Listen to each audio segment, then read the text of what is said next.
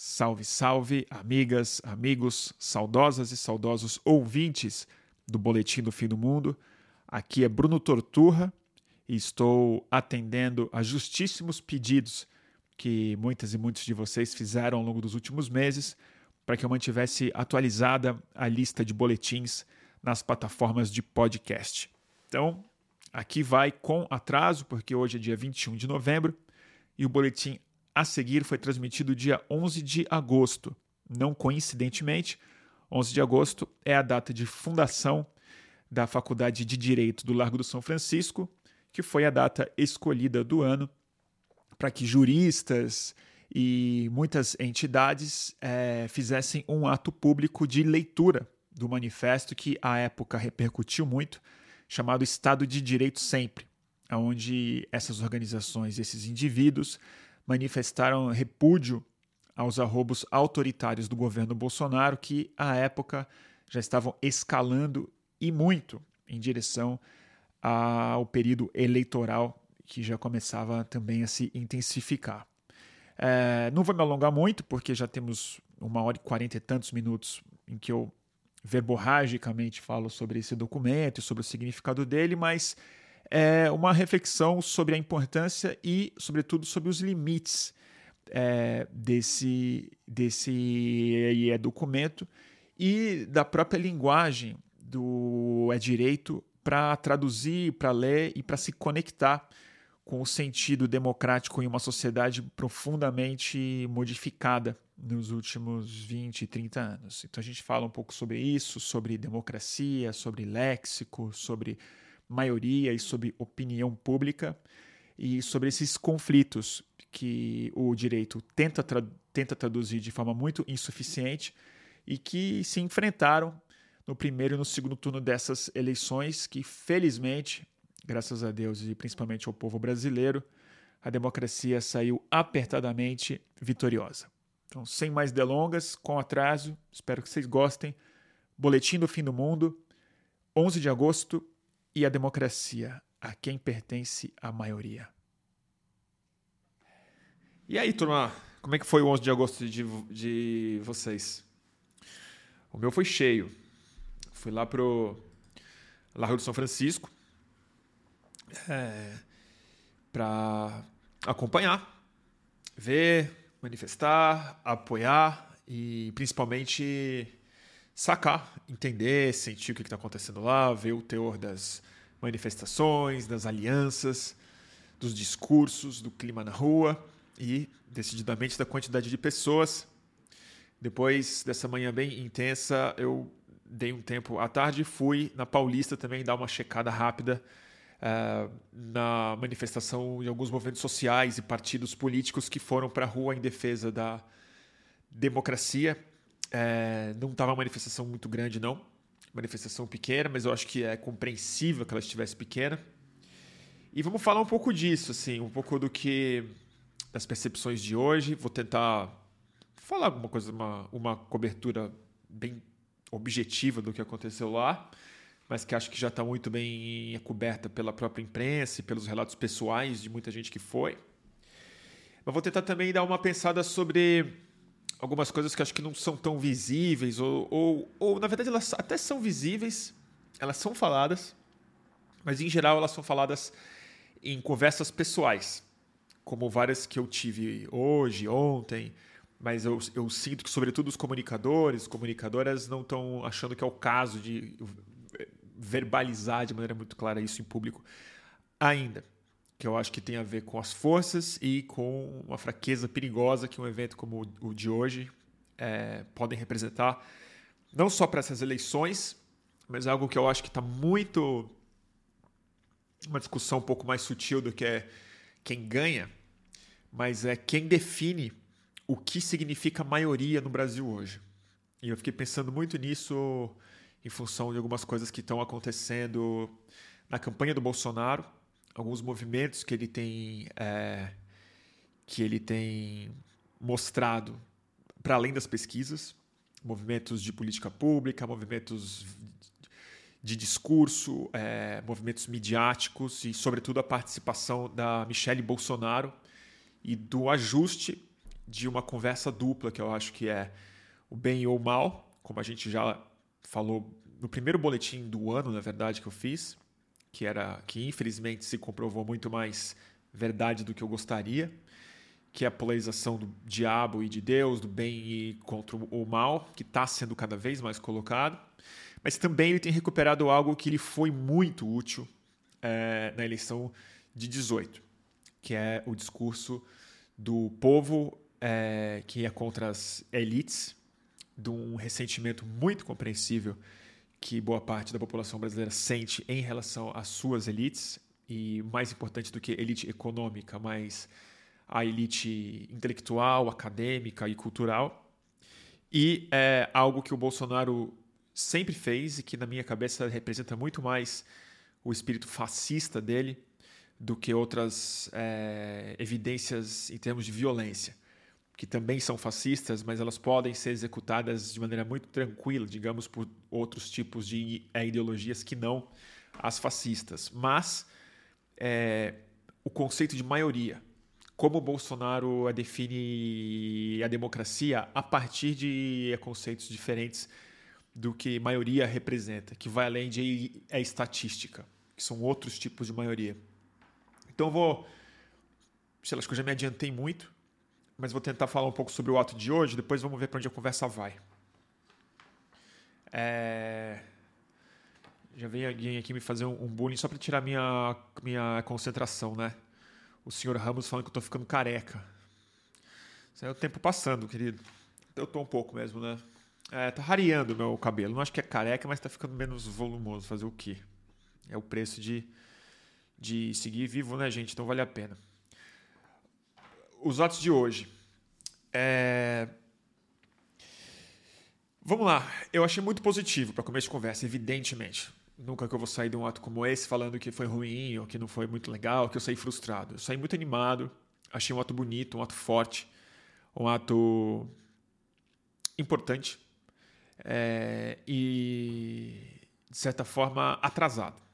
Mas vamos começar pelos fatos, né? Eu acho que havia ali uma questão muito importante, que é é, havia uma. Esse, foi.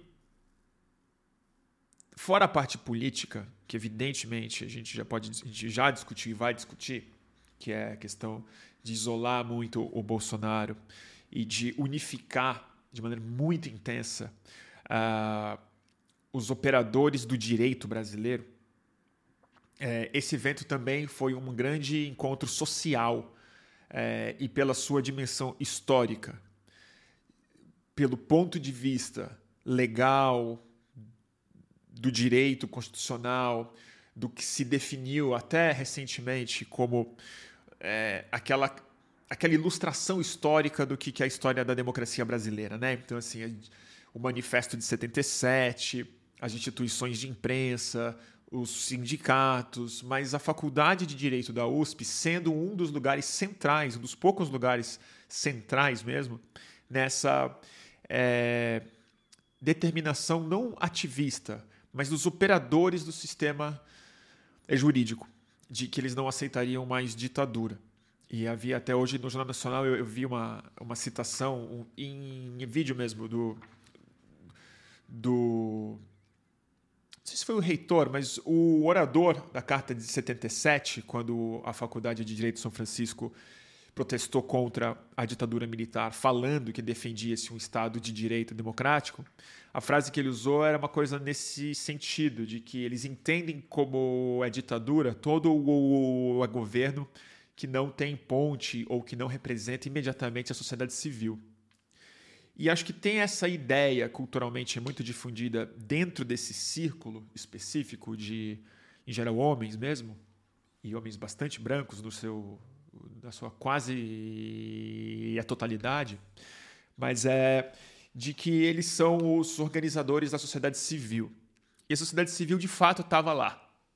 E estava lá de maneira muito, é, muito representada e muito mais equilibrado, muito mais demograficamente e democraticamente representado do que em 77.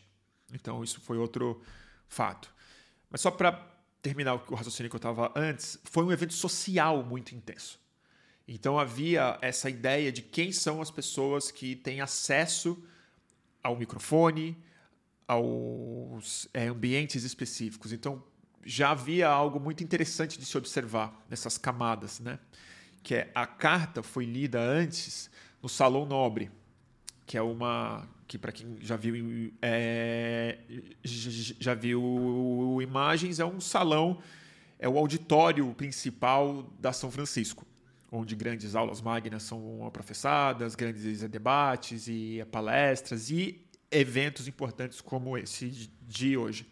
Foi uma área especialmente restrita para estar lá dentro precisava ter uma credencial completamente diferente da segunda que era necessária, que era para entrar no pátio da São Francisco, onde já entrava já algumas centenas de pessoas, talvez mais de mil pessoas, pudesse caber naquele espaço dentro da faculdade já, não no salão, mas no pátio. E a terceira camada, que é onde a população foi convidada a dar é, apoio e assistir pelos telões. Então já havia de maneira muito clara essa distinção muito clássica do direito né? que são as camadas e são as é, hierarquias de acesso e de um tipo de é, autoridade que não é outorgada pelo Estado nem pelo é, povo, mas que dentro dessa liturgia do direito e a política acaba sendo decisiva para o é, prestígio, para quem redige a carta, para quem é reconhecido como um ator importante. Nesse sentido, apesar das três camadas, digamos, de acesso, novamente, o acesso a esses lugares era, era digo, mais democrático do que o, o, que se supõe em espaços de poder, em espaços tão elitizados como o da São Francisco. Houve um claro é, cuidado e o envolvimento de movimentos sociais, de presença feminina, de presença de movimentos e de representantes do movimento negro. É, e houve, inclusive, na fala da maioria das pessoas, inclusive dos velhos advogados e velhos reitores da São Francisco, de que a ideia de democracia do país, de fato, precisa representar mais do que um sistema no papel, mais do que o direito, mais do que a Carta de 88 ou do que a luta que a São Francisco representou em 77. Mas que a democracia se manifesta através do respeito às diferenças, às é, diferenças de religião, a, é, ao abismo econômico precisa ser observado, isso também foi dito de várias formas, ao acesso das coisas que o Estado precisa prover para uma sociedade que, é, e aí sim, que a própria São Francisco já começava a reconhecer nas suas falas, de que é uma sociedade que não necessariamente se vê representada na democracia do Estado de Direito. E foi aí que o meu primeiro incômodo começou, e ele começou... Ih, cara, o que é isso aqui, gente? a, a Siri começou a falar comigo. Eu falei alguma coisa, ela começou a falar. Pra você ver. Ai, ai, me perdi. Tomo esses sustos eu me desconcentro. Ah, o incômodo que eu senti no negócio. Que não é um incômodo com o evento. Mas a frase principal do manifesto, expressa nas faixas, no banner principal, e repetida ad nauseam nos noticiários hoje é Estado de Direito sempre. E algumas coisas me. Acho que traduzem, estão bem traduzidas nessa, nessa, nessa frase. A primeira delas é Estado de Direito, de que é a ideia historicamente, filosoficamente muito bem consolidada de que o Estado, que a legitimidade do, do Estado, ela se dá através das leis e, mais importante, dos operadores dessas leis e das estruturas institucionais de regras, de burocracia, de, é, de é, deveres, obrigações e direitos. É, a ideia da universalidade, do direito natural e da universalidade de, de, de, dessas leis, que seria a única. Daí o, meu, o corolário dessa, dessa frase seria a única forma é, de, através de leis, cartas, regulamentações e, mais importante, operadores é, alfabetizados nessa linguagem léxica, filosófica, mas mais importantes, auto, é, auto outorgados com o direito de operar o direito. Essa ideia ela se estende para sempre, exatamente porque ela, ela é entendida como não só a única viável, mas a melhor possível, de que o direito tem que ser o operador da, do, da auto-organização humana. E aí vem o Estado de Direito sempre. E eu fiquei um pouco incomodado com essa expressão, porque vou voltar no livro pelo qual estou obcecado nos últimos tempos, que é o, o, o Despertar de Tudo, do David Graeber, que é, adequadamente chegou às livrarias ontem, no, no Brasil, em versão em português, é, da Companhia das Letras. E quem me acompanhou nessas lives sabe, a gente já discutiu isso muito aqui, a gente está passando talvez por uma grande é, urgência histórica, muito atrasada, muito é, não imaginativa, mas urgente mesmo, de transcender a, a ideia de que esse Estado de Direito, o que se formalizou por democracia, o que se estabeleceu at através do pensamento, da ideologia jurídica, mesmo que seja muito diversa dentro desse é direito, mas ele parte de um piso muito comum e, no fundo, bastante restrito sobre as possibilidades da experiência política humana.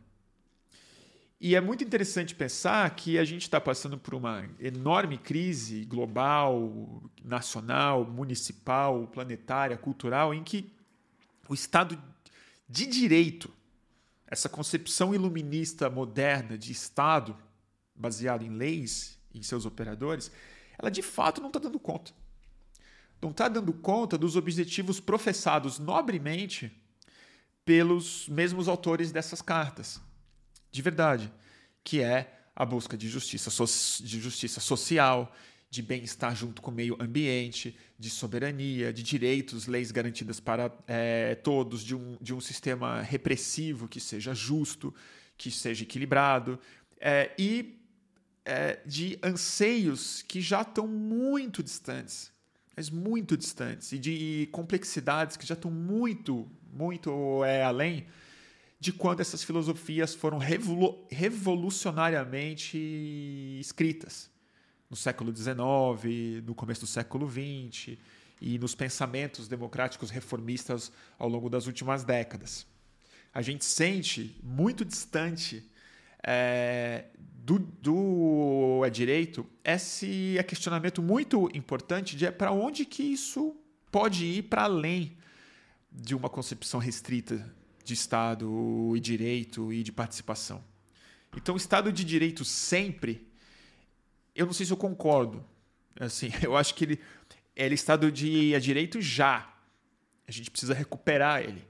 A gente precisa garantir que ele exista para ser superado não através de um processo de, de, é, de retrocesso é, é, autoritário, mas a gente precisa começar a criar um ambiente so social, e não digo isso a partir das próximas eleições, mas digo isso simultaneamente a essa eleição e a essa campanha, de um ambiente que não promete reestabilizar simplesmente o sistema que nos trouxe a essa crise que nos deu o Bolsonaro, que nos deu a Lava Jato, que nos deu a crise climática, que nos deu essa polícia militar e toda sorte de punições, é, genocídios, encarceramentos, injustiças, acúmulo de riqueza e de, é, de e o oposto, a, é a impunidade, o cinismo e essas palavras da boca para fora.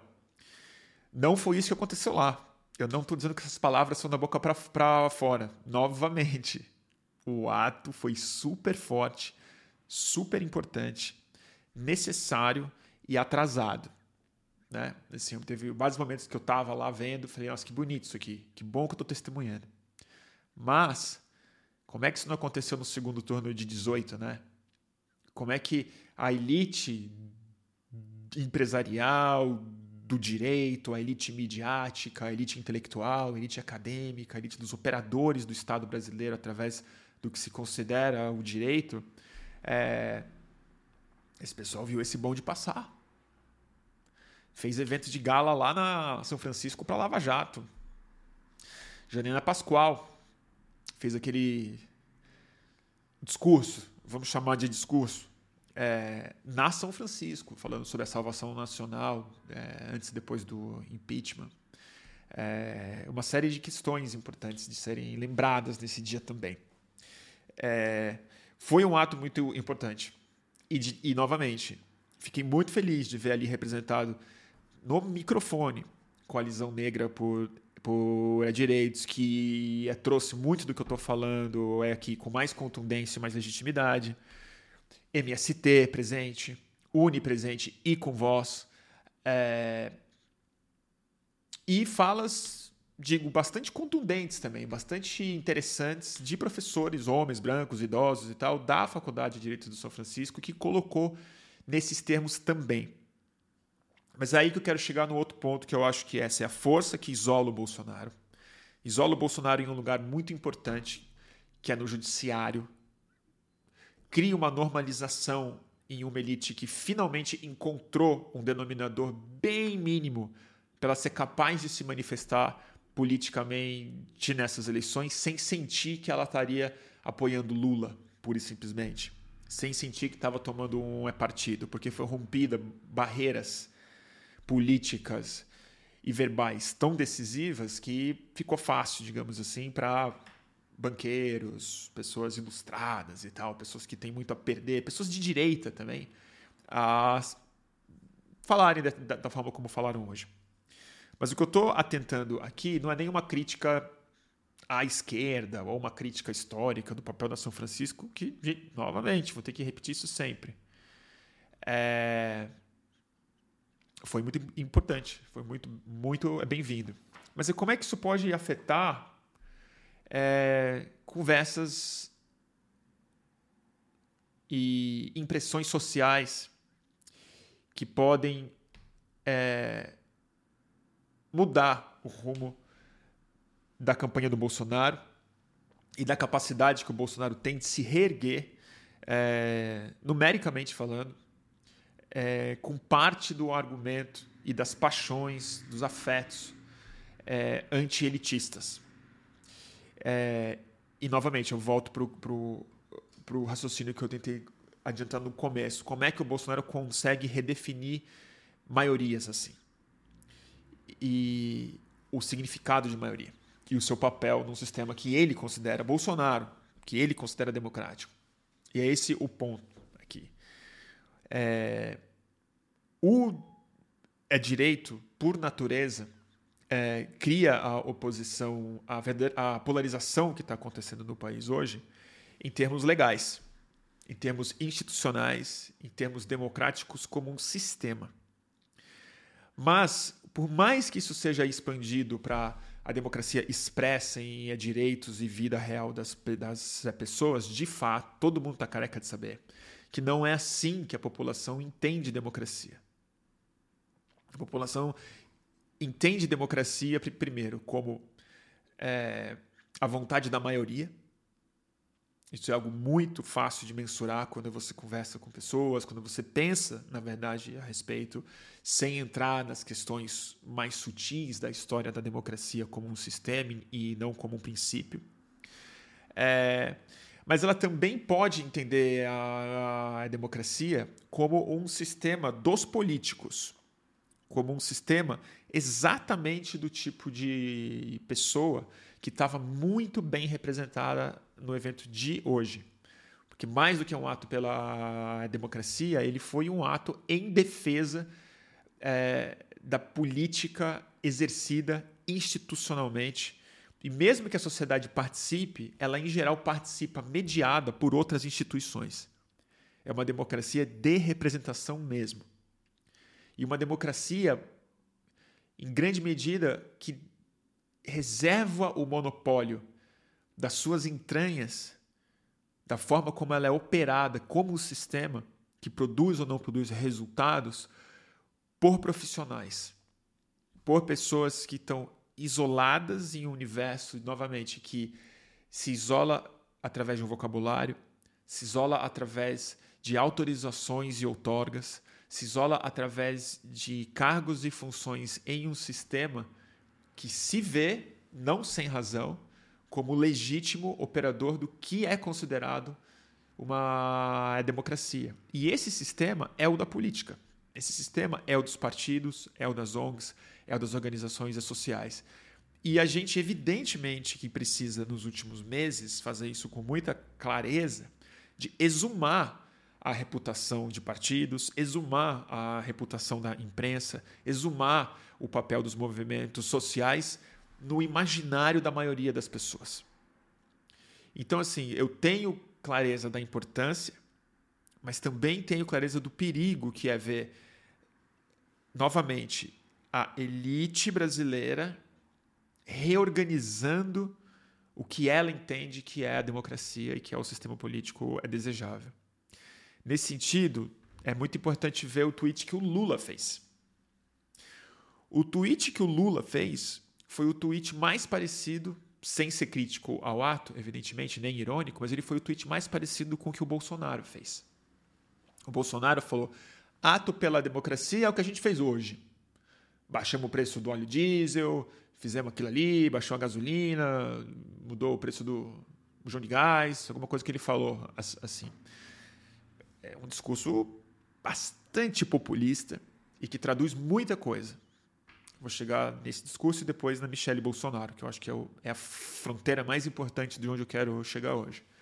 Mas o discurso, o tweet que o Lula fez, ele não falou Estado de Direito sempre, para abrir a conversa dele, nem para fechar. Ele falou que a democracia de verdade é ninguém passando fome, acesso à educação, à cultura, moradia, salário digno, emprego ele definiu democracia nos termos populistas e populares necessários para que é essa manifestação de hoje não seja um tipo de polarização que joga a favor do Bolsonaro e não contra. Porque tem uma ironia nessa manifestação. Ela ajuda muito a prevenir um golpe militar no Brasil ajuda muito a segurar as, os cenários de golpe que o Bolsonaro é capaz de produzir. É um alerta grande para outras instituições, é um alerta grande para o judiciário, é um alerta grande para o exército, que a sociedade não vai aceitar isso calada. Mas, ironicamente, se isso não for muito bem cuidado e se isso não evoluir para um discurso mais popular a curto prazo, para se prevenir um golpe pode-se entregar números estatísticos que facilitem as chances do Bolsonaro levar essa eleição, entre aspas, democraticamente, dentro do sistema que está sendo tão rigorosamente defendido hoje, mas de um ponto de vista, novamente, dos operadores de direito e não da compreensão popular do que uma democracia precisa ser para valer a pena ser mantida. E esse é o ponto é, a gente está vivendo há muitos anos. Estamos tá, cansados já. Já são décadas, na verdade. Mas nos últimos 12 anos, o negócio caducou feio. Todas as primaveras, que muita gente acha que a Revolução Colorida é americana, mas todas as novas formas de organização, de manifestação, mas principalmente a falência do neoliberalismo como filosofia econômica, mas como teoria de Estado e como criação de sujeitos tudo isso muito bem codificado no Estado democrático de direito, entendeu? Produziu uma crise sem precedente de legitimidade desse próprio sistema. Todas as tentativas é, rebeldes, considerando todas as suas ingenuidades, precipitações, falta de planejamento, todos os auto autossabotagens desses movimentos rebeldes, mas todos eles também foram duramente reprimidos, se não com violência, mas com muita eficácia política e cultural também. Com muita desqualificação, com muita má leitura e má vontade midiática, com muita ridicularização na cultura, é, com muita, muito achaque, inclusive econômico, é, em cima das possibilidades de inovação desse sistema nos últimos anos. E a gente vê isso acho que desde candidaturas gigantescas nos Estados Unidos, como a do Bernie Sanders, que foi duas vezes sabotada, é, e de candidaturas muito fortes aqui no Brasil e em outros países do mundo, mas também com os experimentos, experimentos de auto-organização social que nunca foram autorizados pelo mesmo Estado democrático de, de é direito. E na paralela surgiram surgiram as pessoas que foram capazes de capitalizar é, demograficamente as falhas da, demogra da é, democracia. Que foi, em muito tempo, a gente não via isso. Acho que desde os anos 30 que isso não se manifestava nas urnas, que é a demografia se rebelando contra a democracia. E o que o Bolsonaro é, sempre disse e sempre ofereceu, na verdade, foi uma, foi uma não participação democrática muito ativa para um tipo de cidadão que não tem instrumentos legais, educacionais, institucionais, é, educação para exercer a democracia por dentro do sistema de direito, do sistema que autoriza que uma pessoa participe dos meandros dessa democracia e de fato se sinta um protagonista é, histórico, ao ponto de ter pulseirinhas para acesso às áreas de quem pode falar em nome dela. Mas o Bolsonaro não ofereceu caminhos de participação.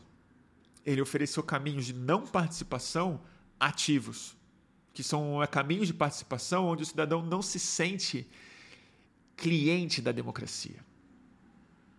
Ou ele não se sente, que é uma outra palavra muito interessante da gente pensar, né? Foi muito repetido lá, que é todo o poder emana do povo. A palavra soa muito bem, mas é muito pouco emanar do povo. Porque emana do povo. Mas quem é que captura esse poder? Quem é que organiza esse poder? Quem é que exerce o poder?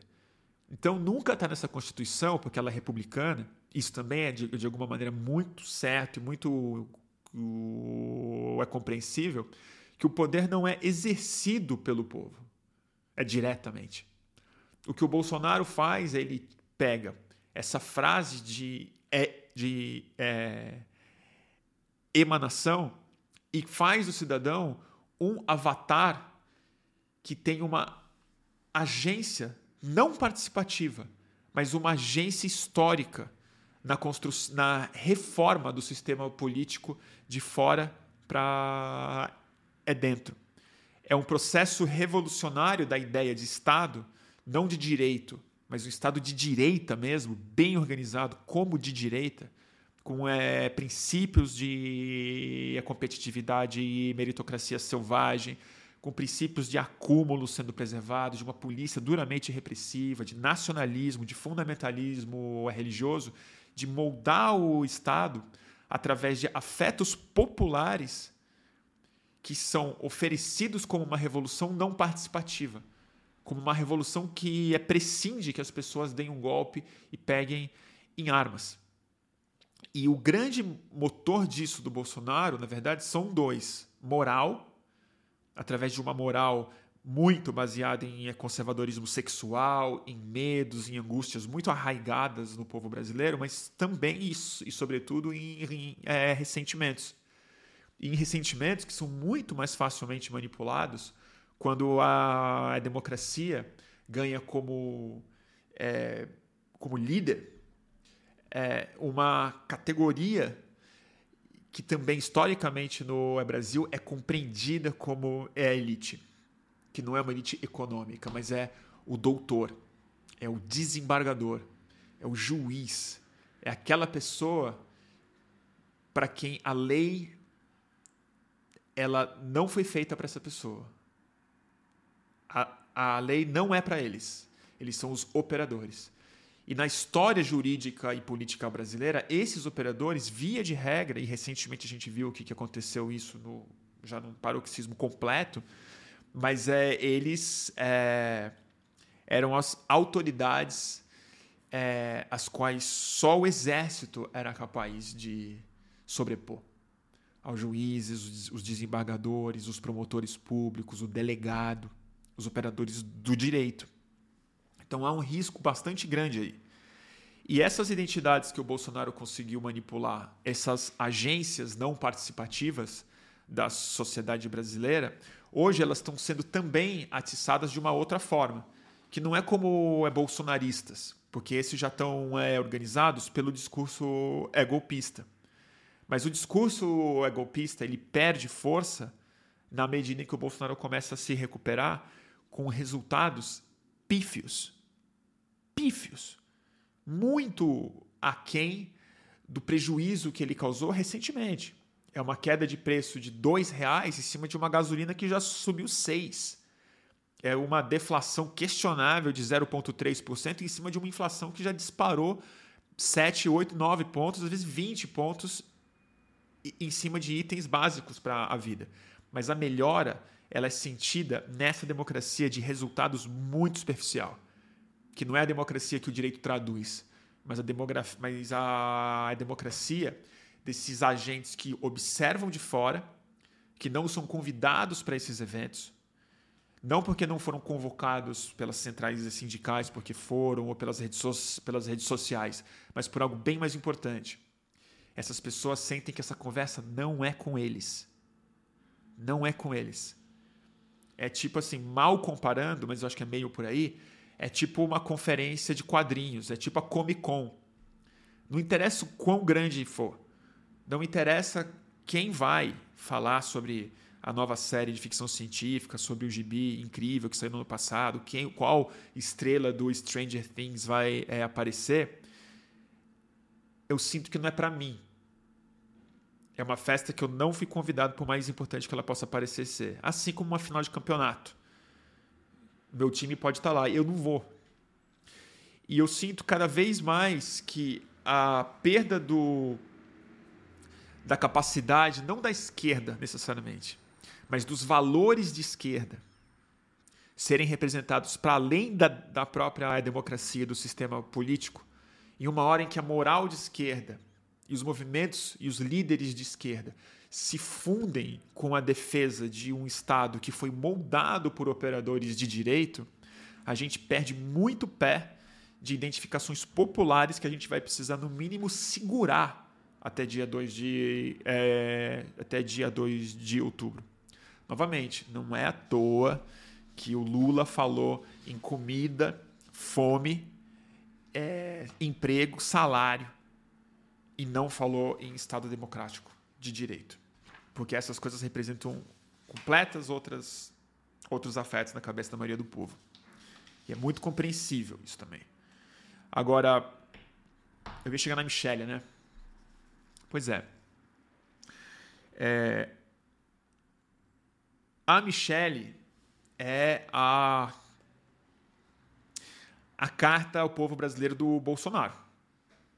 A Michelle tem sido e as conversas anedóticas que eu tive, mas muito ilustrativas com pessoas que acompanham de muito perto não só o universo evangélico, mas o universo popular evangélico, o universo feminino evangélico, entende que a Michelle Bolsonaro ela é exatamente uma uma fiadora de uma outra ideia de maioria, de uma outra ideia de princípios também redigidos, de princípios que também se arvoram é, a serem verdades absolutas e para sempre.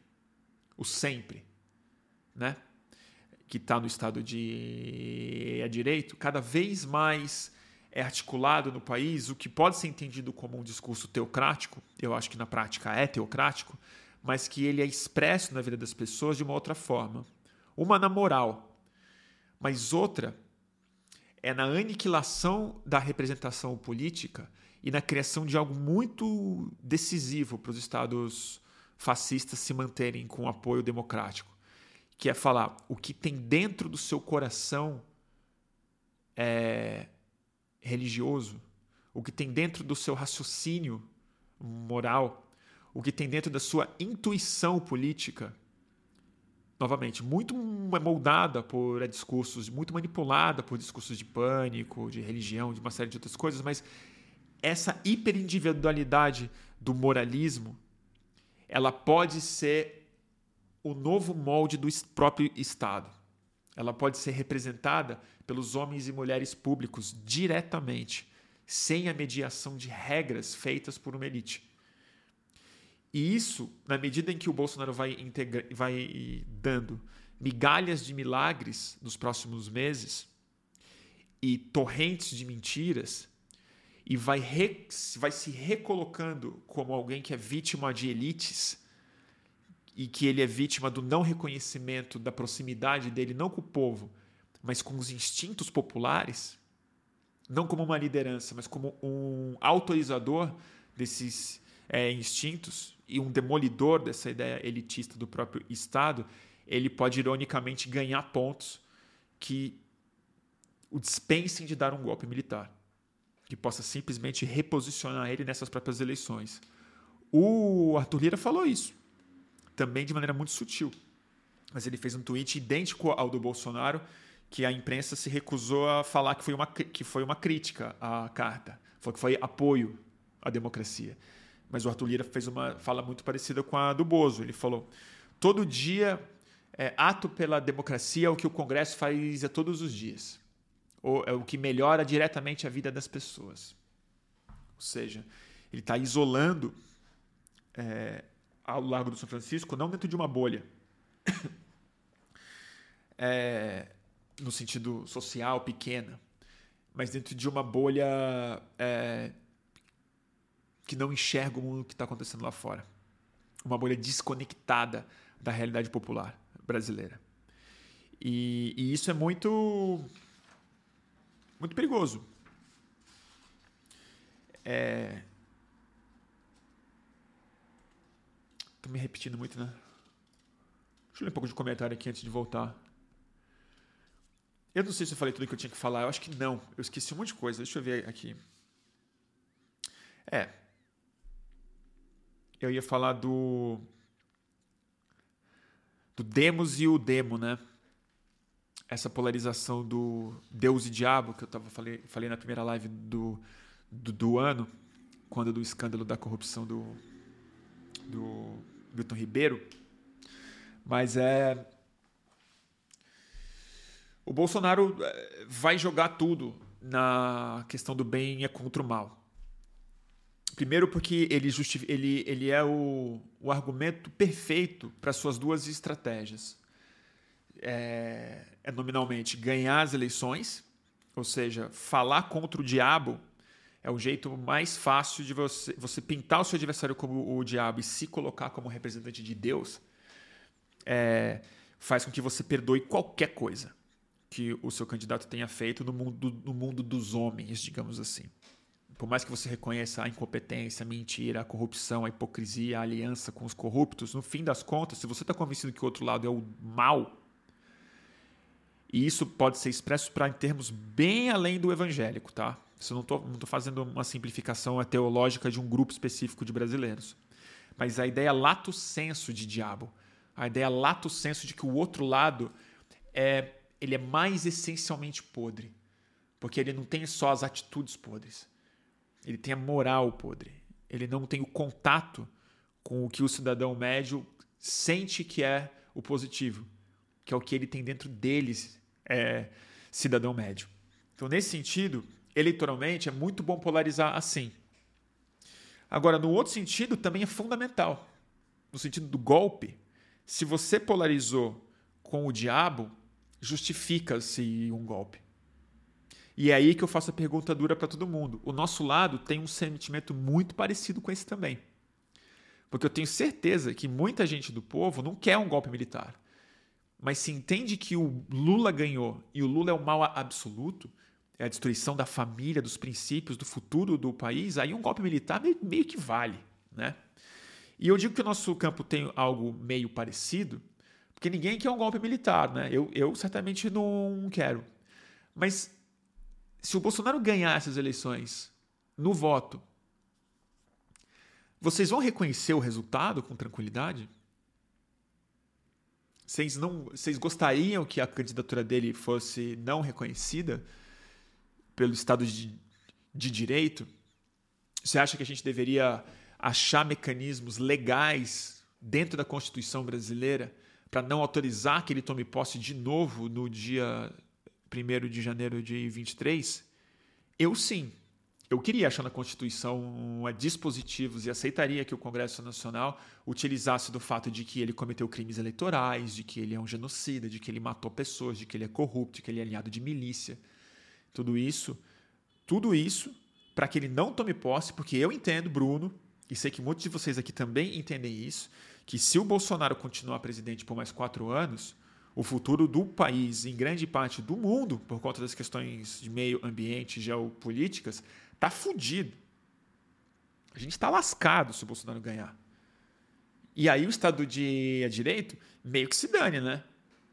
Assim, vocês vão querer proteger o Estado de Direito? Vocês vão achar que a Constituição é mais importante do que a Amazônia? Difícil, né? Difícil responder. O outro lado pensa assim também. Eles encontram na Constituição os dispositivos que eles precisam artigo 142, um monte de nuance e filigrana que os operadores de direito do bolsonarismo são capazes de produzir, como já produziram. Como a Janaína Pascoal, na escadaria da São Francisco, cercada de professores da São Francisco, fez um discurso que depois a Dilma Rousseff, vamos dizer, sem crime de responsabilidade, dentro do quê? Do Estado Democrático de Direito. Depois ou não depois? O Supremo reconheceu ou não reconheceu? A Globo fala que foi golpe ou fala que foi impeachment? Fala que foi impeachment. Por quê? Porque está dentro do Estado Democrático de Direito. Tá ou não tá? Complicado.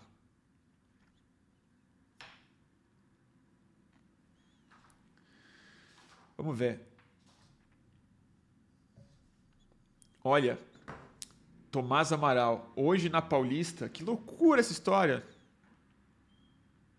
Minha namorada respondeu a uma pesquisa que perguntava se concordaria com alguma violência para impedir a posse do Bolsonaro.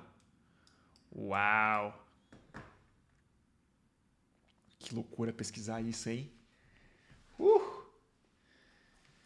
Gente, eu preciso dar uma saída porque é, acabou a bateria do meu, do meu mouse, cara.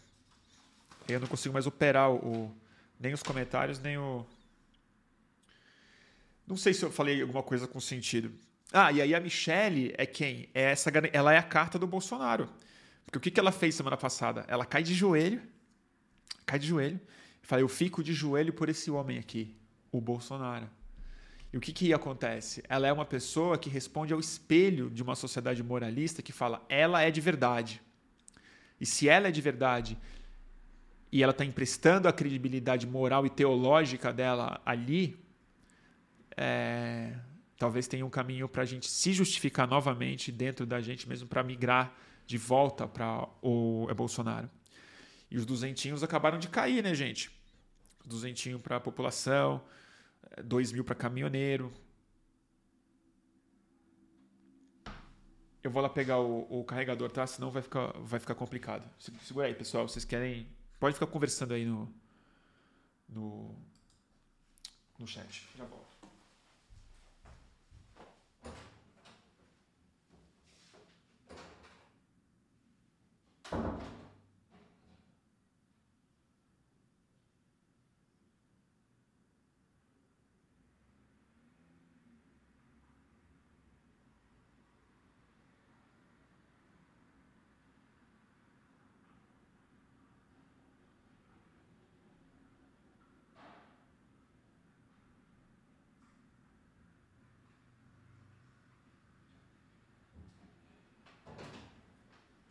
Pessoal, tô chegando. Desculpa aí. Fogo, viu? Ai, ai. Onde acho? Peraí. Agora vai. Por aqui nem posso ler os comentários de vocês porque eu preciso carregar um pouco o, o mouse antes. E aí? Deixa eu ver aqui.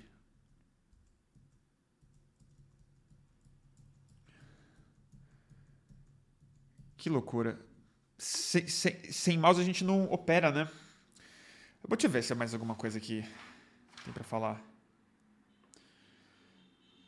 Agora já foi, gente. Já perdi o fio da meada completamente. Vamos conversar um pouco aí, vai. Tem muito gado aí, é isso?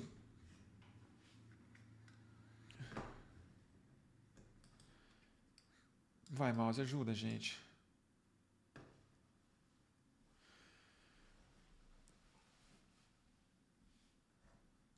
Ah, tem gado, tem gado burro aí.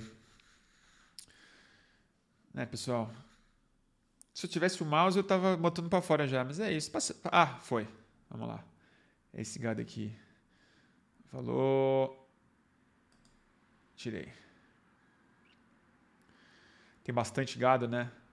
O gado tá, o gado tá recebendo dinheiro, né? Ultimamente. Gente, obrigado pelos superchats. Renato Lopes, faz muita diferença. Victor Lopes. Deixa eu ver aqui. Pedro Werner, obrigado, Pedro. Denison novamente, obrigado, Denison, pela doação generosa. Ana Carolina da Costa. Victor Lopes, já falei. Ana Mesquita, obrigado pela análise, Bruno. Obrigado você, Ana, pela doação generosa sempre. Faz muita diferença, gente, para seguir. E Ana Cristina, gente, que doação generosa. Obrigado, Ana Cristina Fernandes. É, faz muita diferença para a gente seguir aqui com o canal e, e tocar. Henrique Saerp, doou um superchat também, obrigado. Henrique fez uma pergunta. Prezado Bruno, Topa uma conversa com o Vladimir Safatli. Estou no comitê da campanha dele, pessoal de São Paulo. Te mandei e-mail, mas está voltando. Está voltando porque eu não, eu não paguei o, o servidor lá, está tá, tá complicado. Mas eu tenho que pagar e retomar o e-mail.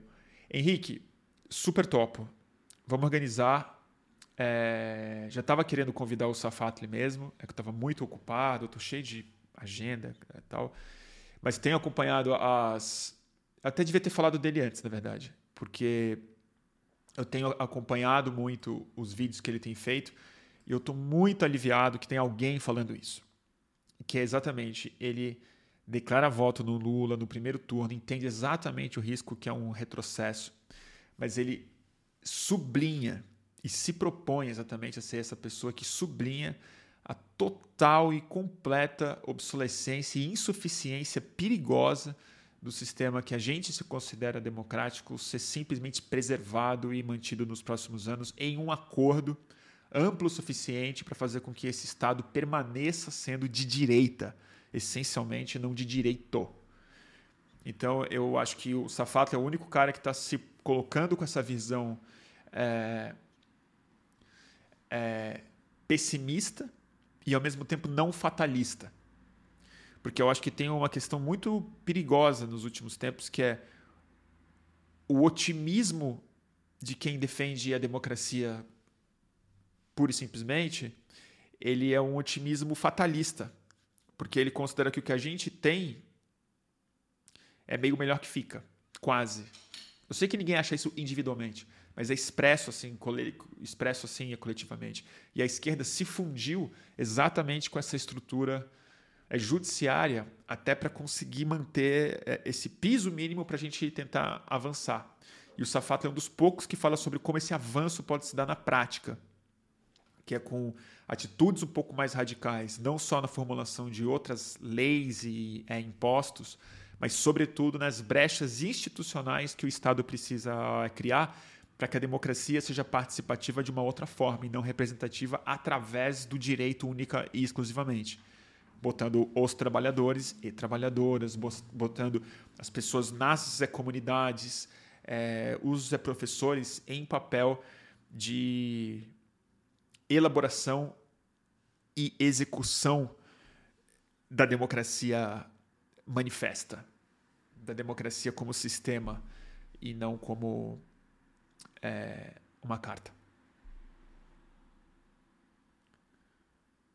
Ronaldo, Parabéns pelo seu trampo. Adoro quando você fala com o Siddhartha. Eu também. Obrigado, Ronaldo, pelo superchat. Fiquei impressionado com a live anterior. Putas pensamentos. Obrigado, que bom que você gostou. Eu fiquei meio confuso na última live. Eu ando meio confuso. O Gui pergunta também com o superchat. Obrigado. Espero que agora, porque tá tendo muito comentário, eu tô só, tô só lendo o superchat e é sacanagem, né? Porque parece que tem que pagar para eu ler. Eu vou democratizar mais, com certeza, pode deixar. Mas é, é que quem manda superchat, aí eu leio com, com certeza. A gente tem que ir para a rua dia 7 também. Gui, podemos falar disso depois. Eu acho que dia 7 não, cara. Honestamente. Acho que não. Mas tá tudo mudando rápido, né? Tem que ver. Bruno, tem como te apoiar sem ser por superchat? Tem Pix. Cara, tem. Eu não sei como é que eu faço. Eu mando meu telefone. Aqui, se eu der meu telefone, todo mundo, eu posso, não posso expor meu telefone assim né? na rede social, nem meu CPF, né? Ai, eu vou ter que criar uma chave Pix. No próximo eu faço isso. Eu já ia mandar meu telefone, que loucura. É... Lin Campos fez um comentário aqui. Teve um tweet do Janones que encaixa bem nisso que você disse sobre o evento de hoje não ser feito para o povo, pelo povo e para o povo. Pois é. Eu, eu não quero entender. É tão difícil fazer essa live porque, ao mesmo tempo, quando eu entro na crítica mais profunda, parece que é uma crítica ao evento ou às pessoas que usam que organizar. Não é. Ainda bem que teve. Demorou para ter. É super importante. E ele é importante mesmo, longe de ser o suficiente. E perigosamente, é, se ele for o único, se isso não evoluir para algo mais popular. Mas vou repetir. Ah, e vou até fazer um jabá aqui. É, é, como nunca, ali hoje, pelo menos nos eventos, os poucos eventos que eu fui na São Francisco, eu estava cheio de movimento social, gente, cheio. Com fala. Entendeu? Representação, não só representação é, demográfica, mas de lideranças reais, pessoas com cacife, pessoas da, é, da rua, pessoas de origens e classes bastante diferentes. É, então, mas certamente não é o que projeta para fora. E eu acho que exatamente essa é a crítica que eu tenho, apesar de compreender, ao slogan e ao manifesto Estado de é direito sempre porque é sempre mesmo? É isso que a gente quer para sempre? Porque, sinceramente, eu não quero esse estado de, de direito sempre. Eu quero que ele seja até janeiro, depois mais um tempo, e depois a gente comece a mudar ele profundamente. Para que a gente não, não, não chegue no ponto de chamar ele de Estado de Direito daqui a 100 anos, mas a gente possa chamar de algo mais importante, entendeu? O Estado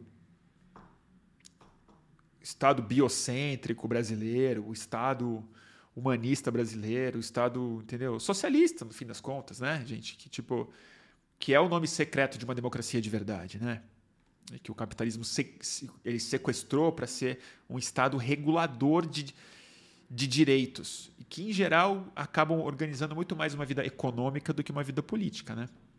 A gente sabe disso. Então, é, essa é a minha crítica. Mas eu não vi o tweet do Janones. Vou procurar. A Mariana fez uma pergunta. A Marina, desculpa, Marina. Marina Viana. Meu pai ficou perguntando onde estavam os jovens na manifestação. Falei que a maioria devia estar sendo explorada por patrão. Quinta de manhã foi sacanagem. Marina, havia jovens do lado de fora. E havia jovens secundaristas, a UMES foi, Teve cara pintada que eu vi. Pouco, considerando a gravidade do momento. Mas estava representado. É que, de novo, gente, não era uma manifestação popular mesmo. E também não era. Não foi assim. Não foi pro, pro, programado para ser isso. Mas o fato é o seguinte. Por que, que não dá para fazer essa crítica em termos? Por que, que a São Francisco não organizou uma coisa popular? Porque é a São Francisco, vamos dizer. Né? É o celeiro produtor maior produtor de juristas, ministros do Supremo, desembargadores do país. Então, ele fez o papel dele, o papel do, do direito, da maneira mais aberta à sociedade possível.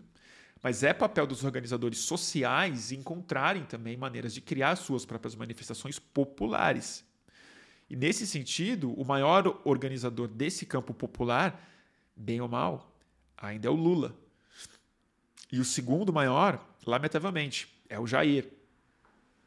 São essas pessoas que conseguem mobilizar afeto E o Bolsonaro se dedica bem mais do que o Lula, diga-se de passagem, a movimentar presença física de rua, para criar algo também muito importante, que é uma outra ideia de maioria, que é a maioria que não necessariamente é a maioria estatística, mas é uma maioria é, repu não republicana, mas uma, uma é, maioria que seja capaz de se impor majoritariamente, que é totalmente diferente de ser a maioria demográfica, mas ser uma maioria é, que se ilude em termos de somos a identidade nacional, somos a democracia. Não precisamos de representantes, porque Supremo é o povo. Tudo isso é um slogan muito recente do Bolsonaro. Vamos ver. Vamos ver aqui. Pedro Rosa. Obrigado pela doação, Pedro. O Salnorabo. Eu nunca tinha lido isso em voz alta, desculpa. O Bolsonaro costuma fazer aquilo que acusa os outros de fazer. Ele acusa o risco de fraude nas eleições e isso me faz pensar que ele pode tentar justamente isso. Será uma possível tentativa de golpe dele fraudar? Ele não tem como fraudar. Eu confio muito no sistema eletrônico das urnas brasileiras, a ponto de eu achar que se fosse tranquilo de fraudar, o Bolsonaro não estava xingando o sistema. Agora, em termos de golpe, com certeza ele vai tentar dar um se ele precisar. O meu medo é que ele não precise. Esse é o meu medo.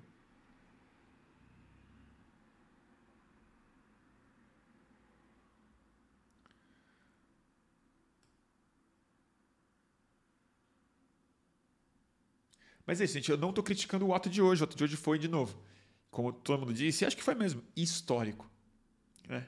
E foi histórico ele lembra esses grandes momentos da democracia brasileira. Pô, eu fui lá. Eu era eu era semi-VIP. Eu entrei no pátio. Eu não entrei na, no salão nobre, nem era para entrar mesmo, não tinha condição. Já estava muito entrar no, no pátio, mas eu sou jornalista, tenho muitos amigos, conheço as pessoas, conheço gente que ajudou a organizar. Fui lá. Entrei, vi, vi dentro, fiquei bastante. Fiquei mais tempo fora do que dentro, mas é isso. É, era um, um, um evento em que houve um grande consenso das pessoas que têm condição de participar da organização democrática do país. Mas essas pessoas, não, o povo não estava excluído da São Francisco. É isso que eu quero colocar. O povo estava excluído, excluído da democracia. E aí fica difícil você ir defender uma coisa que você não sente que é com você. É que nem eu falei do evento da Comic Con se não me diz respeito, se não me toca, se não fala aos meus valores do que eu considero histórico, é histórico para quem? Para quem estuda história. Mas eu também. É, eu, certo, eu, eles dizem que também é histórico os momentos, o 300 de Brasília, quando a tentar invadir o Supremo, eles se definiam como um momento histórico.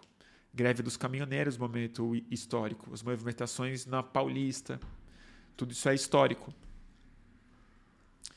Como é que se define isso? E esse é o problema. A gente tinha esse mundo muito monopolizado, não só em termos de é direito, mas em produção de opinião pública. E o fato de que a opinião pública hoje pode ser produzida pelo Flow fica pequeno para a Faculdade de Direito do São Francisco.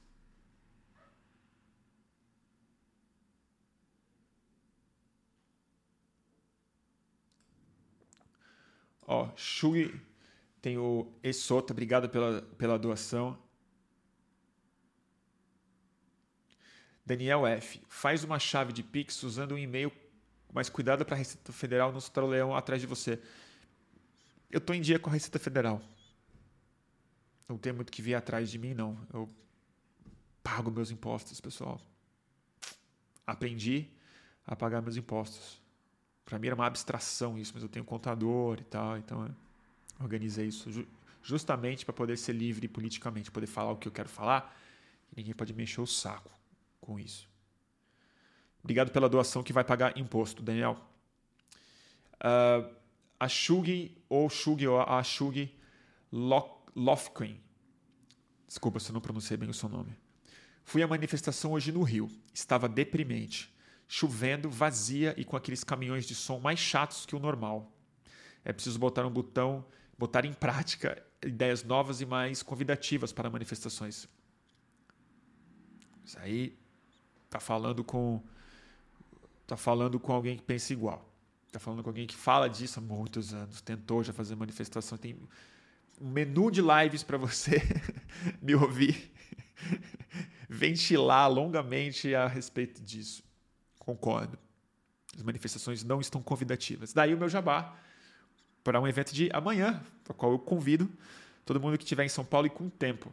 Eu vou tive a honra de ser convidado, na verdade, é, não organizei, mas quando eu vi, fui convidado e me colocaram para falar num evento organizado em parte pelo MST. Foi o MST que me convidou para falar, mas um evento de comunicadores pela democracia. É, naturalmente, vai ter um, um forte viés organizativo para uma campanha civil a favor da eleição do, do Lula, que eu, de forma independente, como civil, pretendo me engajar. Não vou me engajar na campanha do PT, com o comitê, com os candidatos, mas o que tiver de iniciativa civil e popular para ajudar numa campanha, eu ajudo, sem remuneração e sem, é, sem a coordenação com os partidos. É, mas esse evento amanhã é uma, é uma série de movimentos sociais, MST, uh, Uni, é, Levante da Juventude, comitês populares. Então eu, eu, vai ser lá na Barra Funda, na rua do, na frente do, perto ali do Armazém do Campo, a lojinha do MST.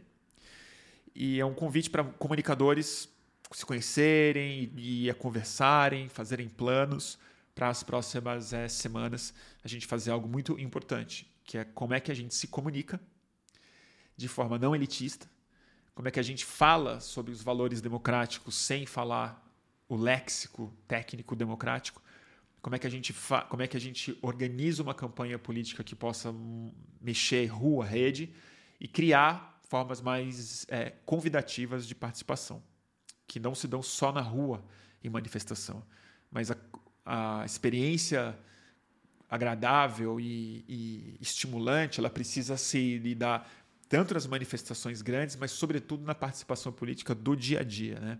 da, da organização dos coletivos, dos grupos, dos movimentos sociais, das pautas, da participação, da proximidade com o Estado. Então amanhã, às 5 da tarde, eu vou ser uma das pessoas que vai falar, super honrado, é, junto com o João Paulo, um dos coordenadores nacionais do Movimento Sem Terra, MST, e a Ana Flávia Marques, dos comitês populares. Então, eu vou dar um espetáculo lá, quem quiser ali passar para dar um oi, estarei a partir das 5 horas da tarde.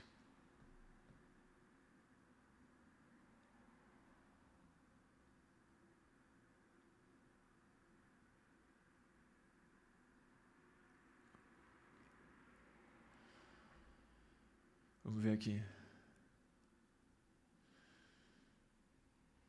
Ó, o, o Gui Lino que está falando. Monark tem mais seguidores do que assinaturas pela é, democracia. Não é? Olha aí, olha aí, pessoal. Olha aí, pessoal.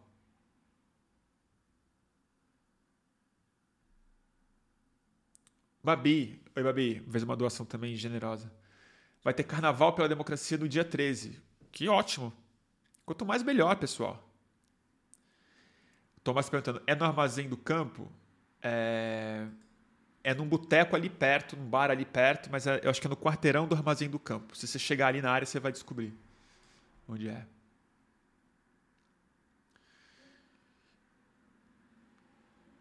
E não espere que eu vou chegar com alguma resposta para alguma coisa, não, viu, pessoal? Eu vou pisar lá assim, nesse encontro aí com, assim, pianinho. Eu quero mais ouvir, entender o que está sendo colocado e falar uma outra é, ideia. Mas se eu fosse bom de organização, meu canal já tinha pelo menos dois funcionários.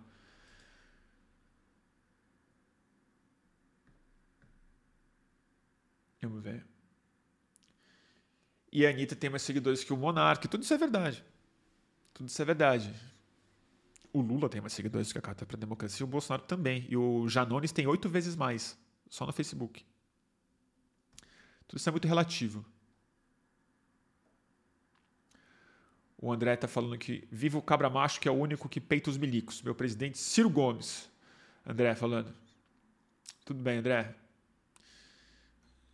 Ele, ele peita os milicos mesmo, né? Ele fala as coisas na cara sobre os milicos. Verdade. Mas também tem que levar uma coisa em consideração, André. Com todo respeito, eu, eu falo isso. Porque eu, eu respeito eleitor do Ciro Gomes quando eleitor do Ciro Gomes é respeitoso. Mas é, é fácil você peitar o milico quando você não tem muita perspectiva de ganhar a eleição. Também tem isso. Porque eu acho que se o Ciro Gomes, e você tem que considerar isso também como eleitor dele, se o Ciro Gomes estivesse com 38% de intenção de voto, ou 42%, ou 29%, ele não estaria falando assim dos milicos. Porque ele já precisa começar a ser candidato governando. O, o, o Lula está fazendo isso. Sei que deve ter muito bode dele, mas o Lula está fazendo isso. O Lula, como candidato, porque ele é tão favorito que ele já está começando a se posicionar para ir normalizando a vitória dele, para ele aterrizar é, sem muita turbulência. Que é algo que o Ciro Gomes, por um, vamos supor que um milagre, como o Cabo Daciolo fez uma profecia de que o Ciro Gomes, por um milagre, vai para o segundo turno e vai ganhar a, a eleição. O Daciolo falou. É, vamos supor que aconteça isso. Chega dia 2, o Ciro Gomes eleito presidente do Brasil. Cara, ia ser muito difícil para ele. Justamente porque ele está xingando Deus e o mundo, não tem ninguém do lado. Ele tem a vice do PDT que ninguém conhece. Então é, é, é, mais tranquilo você peitar os inimigos quando você não tem a perspectiva de governar, de fato. Isso é do jogo. É chato, mas é do jogo.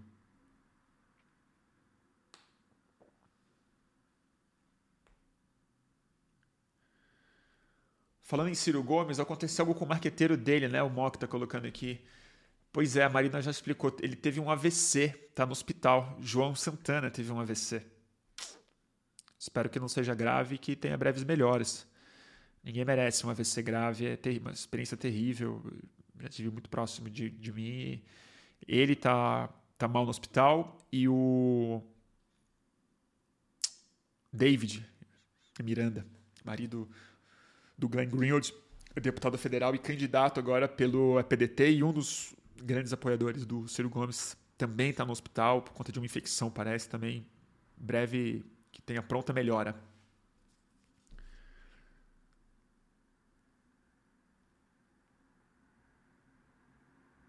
Vamos ver.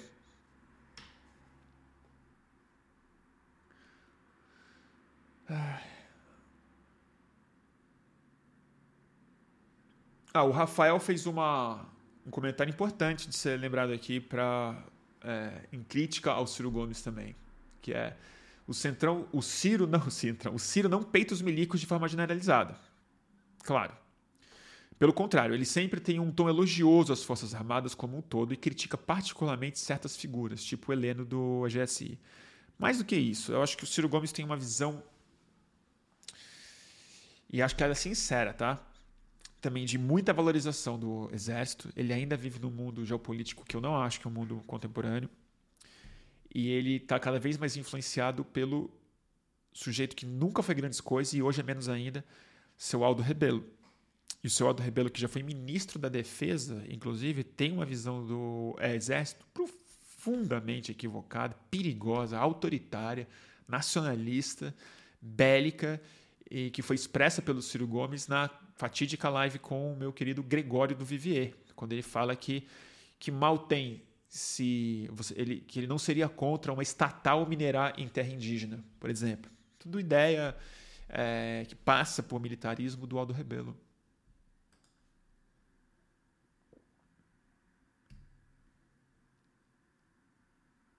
O David Bran teve uma infecção, isso aí.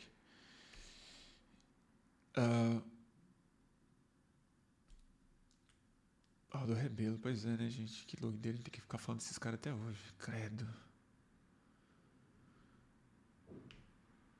Deixa eu ler mais aqui o comentário, vamos ver.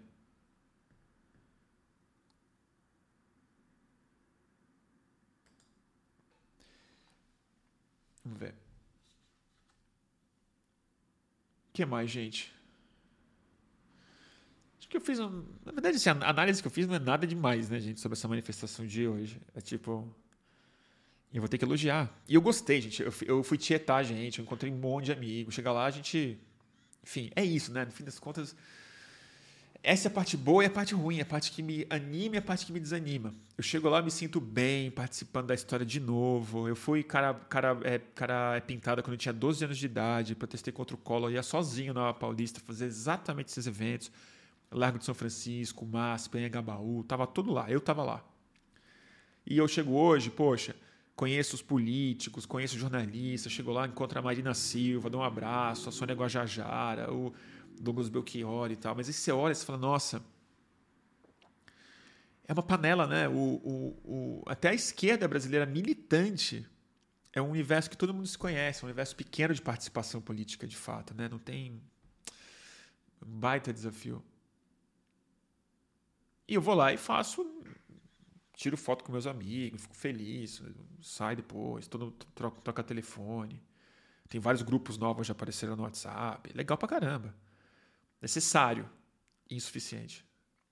E todo mundo sabe lá também. Ninguém sai de lá falando ganhar uma eleição. O pessoal sai de lá com sentido de missão. Vou ter que carregar de novo meu mouse, óbvio, né? Carreguei 5 segundos e caiu. Aproveitar para ler o que está aqui na minha frente.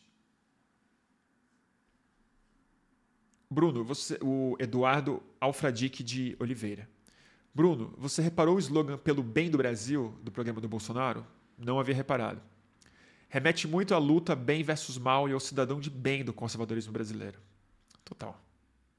Os caras sabem o que estão fazendo. Uh, Tiago Nicásio. Viu o Bozo no podcast? Não. Tô com estresse pós-traumático até é, agora. Gente, assim, se tem uma coisa que eu não pretendo na minha vida é ser, é, é ser torturado. Voluntariamente, então. assim.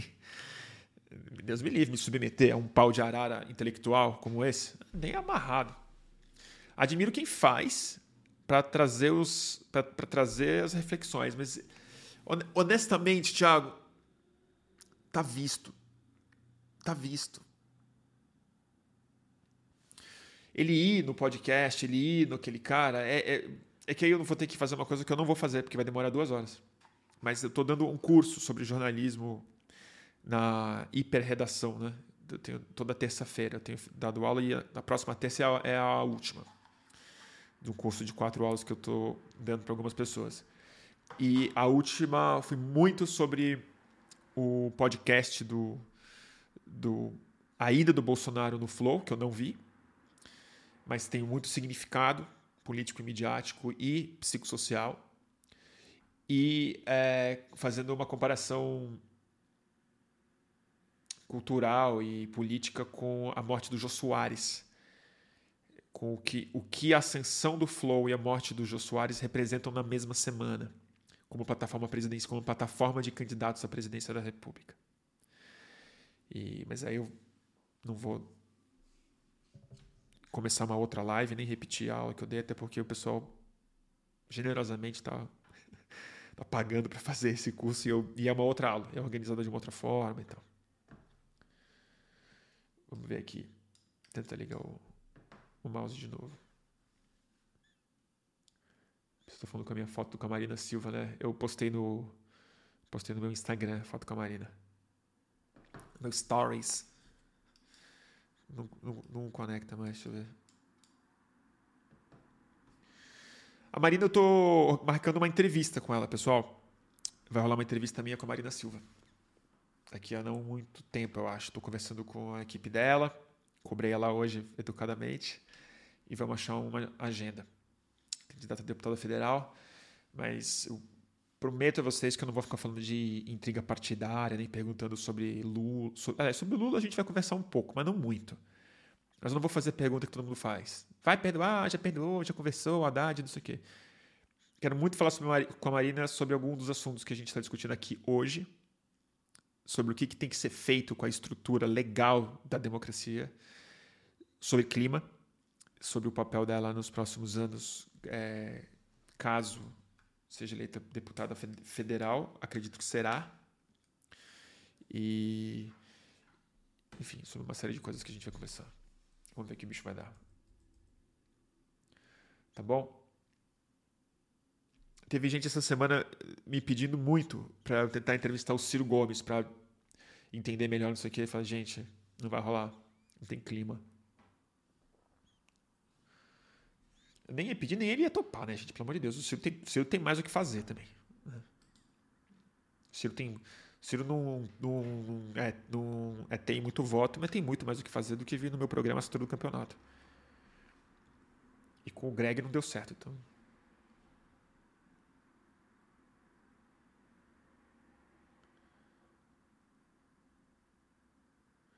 Deixa eu ver aqui. Entrevista do Krenak.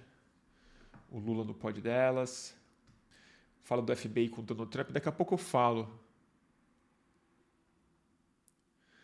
Bruno, o Mock vai te mandar outro pudim. Putz, ótimo. Mas eu tô em outro endereço, viu, Babi? Depois eu te passo. Pudim do Mock salvou a pátria no passado.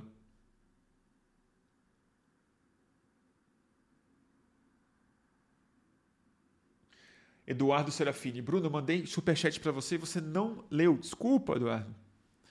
Passou. Vai repetir aqui. Como avançar em uma democracia mais participativa quando temos essa elite jurídica? Como alterar estruturas democráticas e torná-las mais inclusivas com essa turma? Não sei, Eduardo. Eu vou ser justo com a São Francisco. A turma é bem branco, evidentemente, o evento. Ele é um reflexo da, das décadas, séculos de, de estrutura branca. Mas assim, quanto menos velho, menos branco. Acho que a resposta está um pouco aí. Tinha aqueles luminares da São Francisco colocados na, li na linha de atrás ali, e pessoas respeitabilíssimas que fizeram seus manifestos democráticos na época que a gente tinha uma ditadura também formal. Porque tem isso, né? do mesmo jeito que o Estado de direito tem esse formalismo, as ditaduras também tinham formalismos que hoje elas já prescindem deles. Né? Eles estavam lá e eram homens bem mais velhos.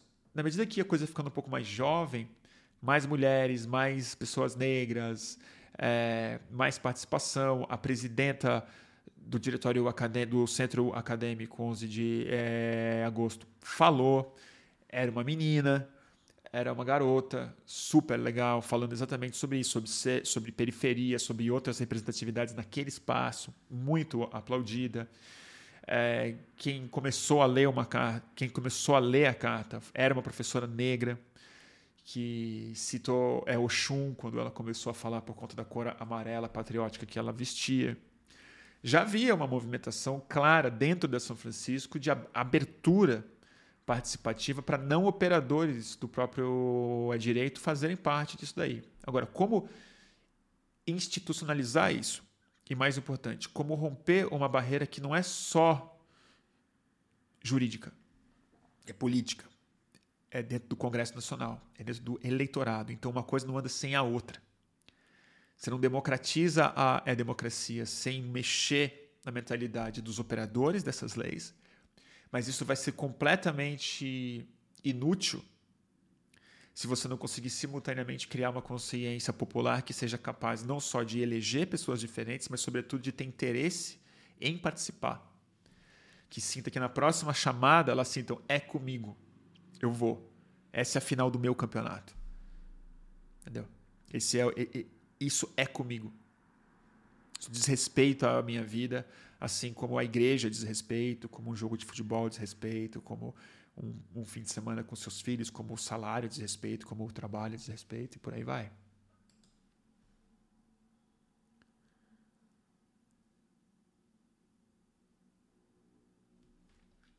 A Bárbara Gância diz Evey Mesh. Tweetou que o evento flopou. Eu conheço a Bárbara, ela é minha amiga, eu gosto muito dela, ela gosta de mim eu discordo muito da Bárbara.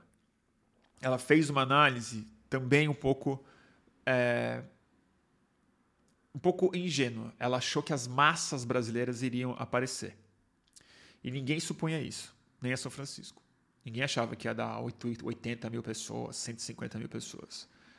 É, não foi a convocatória não foi assim, a linguagem não foi assim, o espaço não, não, não comportava isso.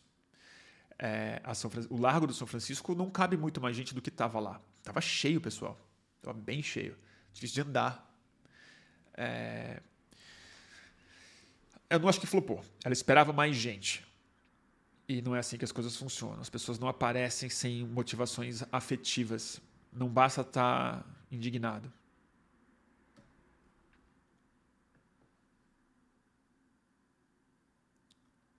A Mariana Gomes está colocando aqui. Tá faltando sua conversa com o Orlando Calheiros. Tá mesmo. Vou me planejar.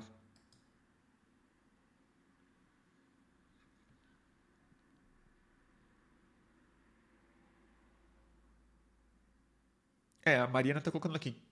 Que, que, massa que iria lá às 10 da manhã de uma quinta-feira. Não era para o povo, evidentemente. Mas assim, sempre digo isso aqui, gente. Qual manifestação que lota mesmo de povo? No fim das contas, a gente gosta de ficar se punindo com uma manifestação de classe média, de classe média, mas em geral é. Em geral é. E quem se sente convidado.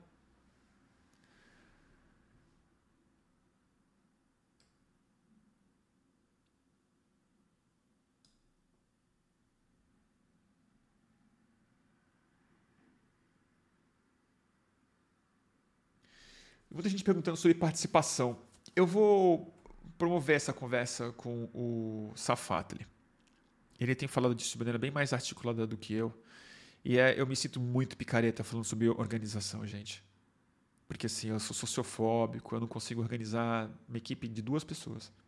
Eu me perco. Me dá, me dá sufocamento, não tenho, não consigo falar em público, pegando, pedir a palavra, não disputo em assembleia. Quando dá briga, eu, eu, eu pulo fora, eu não gosto de brigar. Então eu não, eu não, eu vou ficar dando conselho que eu não sigo, sabe? Então melhor não, não para pedir como é que organiza as pessoas, como é que o povo participa da, da, da democracia, porque eu acho que se a gente tiver uma democracia ultra participativa dinâmica, cheia de conselho, de bairro, de rua e não sei o quê, eu, eu acho que eu vou ser aquela pessoa que não vai, porque eu não vou em reunião de condomínio, não gosto. Eu vou continuar sendo jornalista, dando pitaco por fora, fazendo o papel que eu acho que eu consigo fazer da minha dentro das minhas limitações aqui. Mas então eu acho que tem gente que se dispõe a ter essa vida política, que milita mesmo na prática na universidade, que organiza que organiza salas de aula, que, corre, que podem pensar sobre isso de maneira mais prática e que estudou também para fazer isso. Eu não estudei.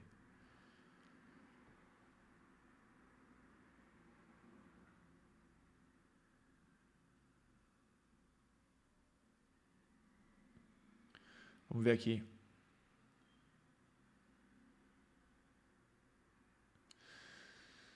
Ah, foi, a pessoa está falando aqui, foi legal, o Mock está falando, foi legal ver Juca Kifuri, Casa Grande, etc. Tava cheio de gente legal lá. Cheio. Casa Grande, Padre Júlio Lancelotti, Marina Silva, João Paulo do MST, é, muitos representantes do movimento negro, Silvio Almeida, jornalistada.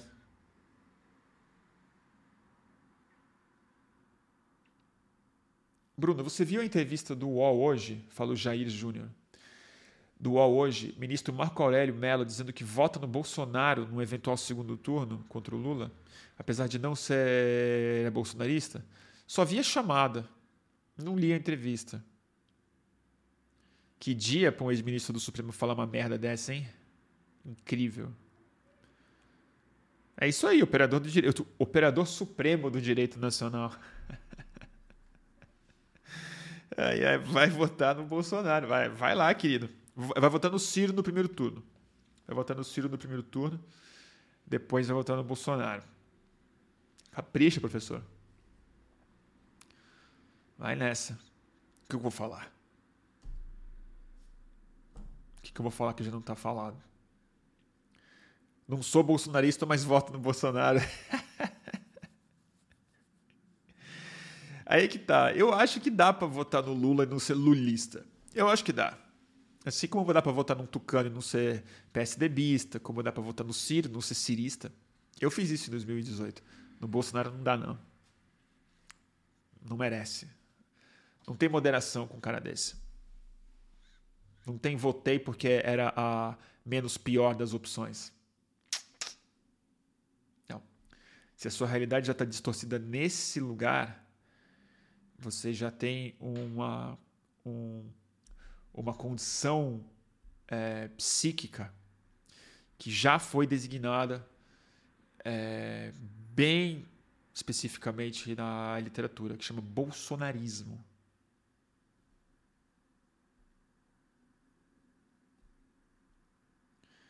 É isso, eu vou votar no França. não sou francista, evidente. Francista, não sou chegado mais França, não. Nunca fui. Imagina. Também não sou chegado no Alckmin, nunca fui. Falo isso ah, tranquilamente.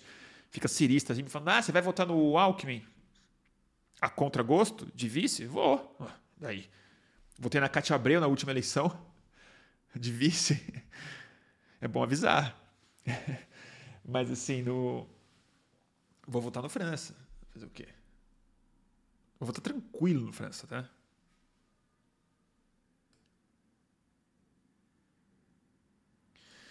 A pergunta que o tá falando que vota no Cabo da Ciolo se tiver que escolher entre ele e o Bolsonaro. Eu também voto no Daciolo de olho fechado. A pergunta que eu queria fazer para essa plateia aqui, que eu, eu não consigo responder. Segundo turno, Moro contra Bolsonaro. É que é impossível, né? Mas essa, essa, essa é difícil, vai. Moro contra Bolsonaro. Essa daí, eu juro, eu vou arrumar uma, eu vou arrumar uma, uma aula para dar em outro, outro estado, para não votar outro país.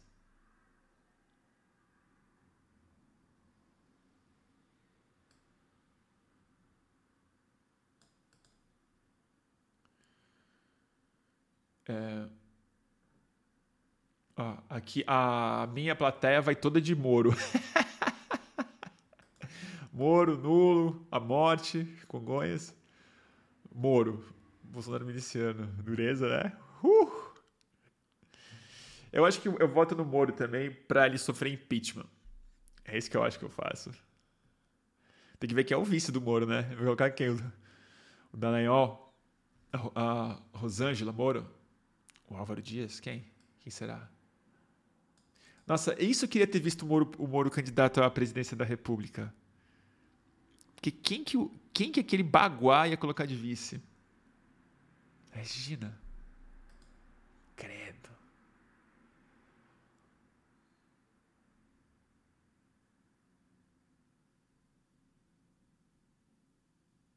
O Mock falou certo. Nessa eu meto o Ciro e vou embora. Pois é. Eu vou para Assunção.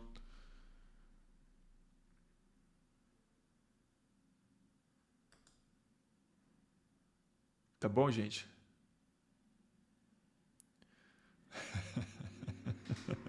Desculpa aí, baixo astral, né, gente? Vamos levantar o astral dessa, dessa live que tá puxado. Que mais? Já são 11, né? Uma hora e meia já, gente. Vamos. Tá 11 horas já. Vamos encerrar daqui a pouquinho. Amanhã eu tenho. Eu tenho esse negócio do eu tenho esse negócio do MST.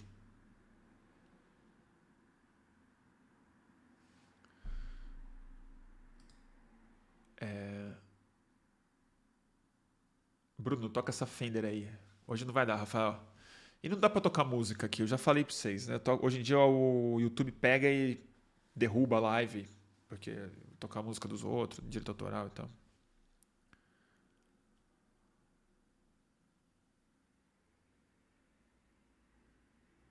Bom? Fala de Trump. Cara, eu, eu vou vamos fazer o seguinte, vamos fazer uma sobre o Trump, sobre os Estados Unidos na próxima. Porque tá cheio de coisas dos Estados Unidos que eu queria falar, que eu ando pensando sobre o Biden e o que vai acontecer. Mas eu não tô, hoje não estou preparado, não. Não, não. não, pensei nisso. Estou muito enfiado no evento de hoje à tarde. Estou muito contaminado pelo que eu vi, no bom e no mau sentido. Não no mal, né? Tô tendo que repisar isso sempre. No bom e no sentido preocupante, digamos assim. É... Walter Delgatti. Ai, meu Deus do céu. Não vou falar do Delgatti, não. Não sei nem o que falar sobre Delgatti, gente. Pelo amor de Deus. Um dia eu conto para vocês a detalhes sobre a questão do, do Delgatti lá na época do, Um dia. Bruno, você tem newsletter? Eu deveria ter. Eu, eu, eu, me, eu me destruí o meu mailing, eu perdi, eu não consigo organizar as minhas coisas digitalmente. Aí entrou a pandemia e eu não consegui ter assistente, aí desandou tudo. E eu não consigo mais escrever muito organizadamente, então se meter uma newsletter no meu dia, eu tô ferrado. Mas eu tô querendo voltar a escrever mais. É só sair do Twitter que dá.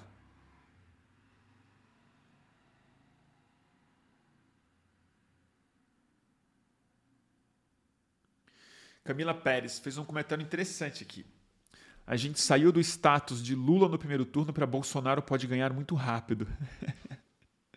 é verdade. É verdade, mas eleição é assim, viu? E, e eleição num sistema volátil, instável, em que um dos atores, nominalmente o Jair, é, atropelou quem? O Estado Democrático de Direito de tantas formas, de muito antes de falar para os embaixadores, né? Tipo, PEC, PEC da compra de voto, troca de comando de órgãos fiscalizadores. não vou nem começar a falar, porque senão vai ficar mais uma hora e meia aqui. Mas quando esse ator joga tão pesado e o ambiente psíquico é tão ele está em a disputa em lugares tão radicais que a nossa linguagem política não consegue traduzir nem ler em tempo real para organizar uma campanha ou para conversar com o povo de maneira organizada. Então é isso, são paixões teocráticas, são paixões nacionalistas, são sentimentos de ressentimento elitista e populares, são mentiras que são jogadas a todo momento, são investimentos emocionais que as pessoas fizeram em candidaturas, são muitas coisas que de fato, e são bilhões e bilhões e bilhões de gastos que agora começam a criar uma sensação pendular de, de pressão e alívio. E, e as pessoas podem simplesmente entender a redução de uma pressão como uma melhora e não como simplesmente um dissufoco ali, mas que ainda, ainda estamos num ambiente sufocado. Tudo isso é muito sutil. O Bolsonaro, no seu pior momento nesse ano, ainda tinha praticamente um terço da intenção de votos, ele não baixa muito disso. E então, é tão realista o Lula ganhar no, no primeiro turno quanto o Bolsonaro no segundo. Eu realmente acho isso. É, justamente porque no segundo turno o Bolsonaro tem muito mais chance de ganhar. Porque ele vai ter muito mais condição, tempo, energia no sistema, uma energia caótica no sistema que é capaz de produzir coisas que a gente não tem como prever agora, justamente pela complexidade do ambiente informativo, político e social. Então vai saber. Agora, eu acho que ele é favorito? De longe, não. Eu acho que o Lula vai ganhar? Acho. Acho. Acho que vai ganhar. É... Mas se eu só achasse isso, amanhã não ia estar fazendo encontro com comunicador, nem fazendo live. Então, eu estou planejando minha festa. Tem muito trabalho para ser feito depois do 11 de agosto. Tem o 7 de setembro chegando aí. Depois tem o dia, tem o dia, o dia 5 de setembro é dia da Amazônia. Dia 13 tem, tem carnaval. Dia não sei o que tem manifestação. Dia 10 tem manifestação de movimento, de movimento social. E por aí tem campanha na família, campanha no bairro engajamento de artista, outros abaixo assinados, mensagens que vão ser criadas, vídeos que vão ter que ser produzidos, disputas que vão ter que ser estabelecidas a todo momento. Estamos aí para isso até, até não dar mais. Se preparem, gente. 45 dias de corre, corre. 50 dias, né? Corre, corre. Pega para capar e fio desencapado. Lembrando que dia 7 de setembro tem o tradicional Grito dos Excluídos, de Shug Lofgren. Ano passado aconteceu também, mas em local diferente da manifestação bolsonarista. Quem quiser ir para a rua, vai no ato certo, hein? Se, se tiver o, o grito, eu vou no grito. Sempre que chamarem, eu, eu, eu vou. Fui hoje na Paulista também. Nem falei disso, né? Tava esvaziado, bem pequeno. Desanimado, cansativo, mas acho que foi meio Mal organizado também, gente.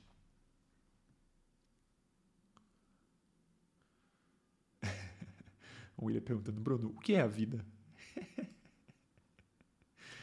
o, pra quem não sabe, era a pergunta central do Provocações do velho Abu.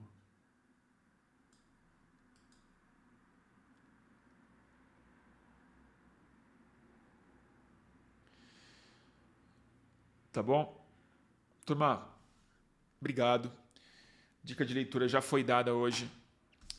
Saiu no Brasil finalmente O Despertar de Tudo do seu David Graeber e David Wengrow. É, Companhia das Letras lançou. Literatura básica para quem é, gosta desse, desses, desses papo brabo. E acho que é isso. Amanhã, quem quiser, a gente se vê lá no e obrigado todo mundo pelos superchats. Ajudou bastante. Depois, depois eu. E quem quiser doar, dá para doar também no. Depois, não ao vivo, acho que também tem outro jeito de doar. E na próxima, eu prometo a mim mesmo que eu vou meter uma chave Pix aqui para vocês poderem fazer doações sem pagar o, a taxa para o YouTube, que é a coisa mais podre do mundo. Tá bom, turma? Espero que vocês tenham gostado da live. E até a próxima, pessoal. Fica com Deus aí. Beijos democráticos.